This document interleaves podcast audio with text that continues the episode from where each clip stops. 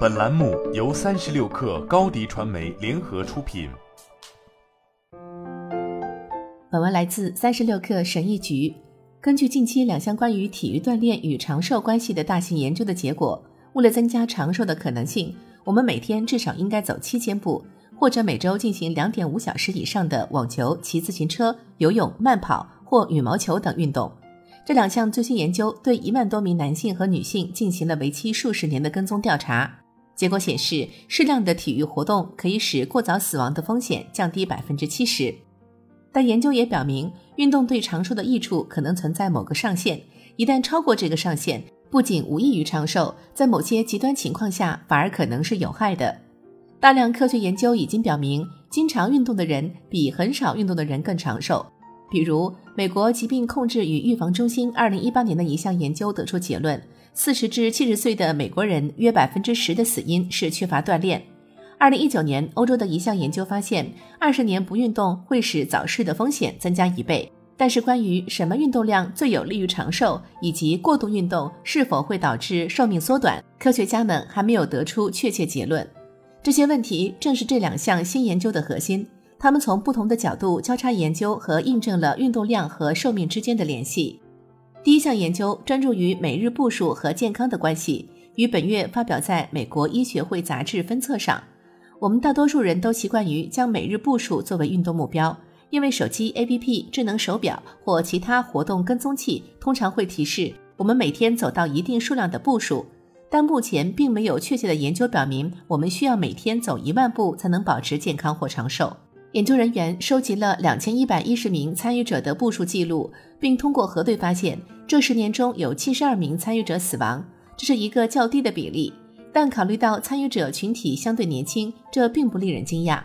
但研究人员也注意到，步数和死亡率之间有较强的相关性。在参加研究期间，每天至少走七千步的男性和女性，死亡的可能性比每天走少于七千步的群体低约百分之五十。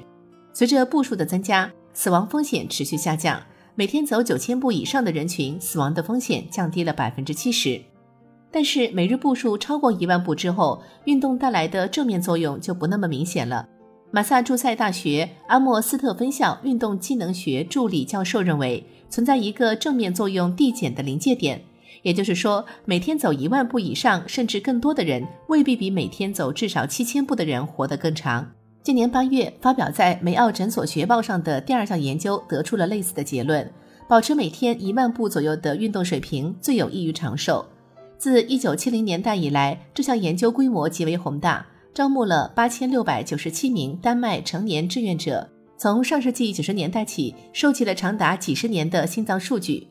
研究者要求参与对象每周运动或锻炼数小时。包括骑自行车、网球、慢跑、游泳、手球、举重、羽毛球和足球等等。研究人员记录了参与者们的活动习惯，并将他们的活动记录与健康情况进行了对比。参与研究后二十五年左右的时间里，约有一半的参与者死亡。但那些以各种方式每周锻炼两点六至四点五小时的人，在此期间死亡的可能性比较少做运动的人低百分之四十左右。虽然我们不能将这些锻炼时长精确地换算成每日步数，但研究人员估计，每周锻炼两点六小时或每天锻炼三十分钟的人，运动量可以换算成每日七千至八千步；而那些每周锻炼四点五小时的人，则接近每日一万步。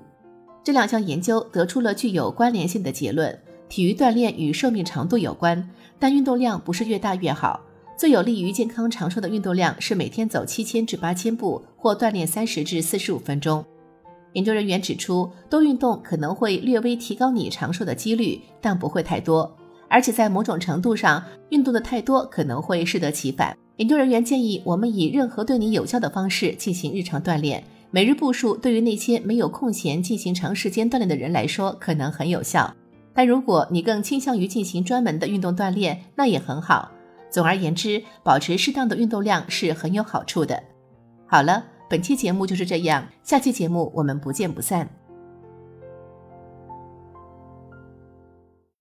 高迪传媒为广大企业提供新媒体短视频代运营服务，商务合作请关注微信公众号高迪传媒。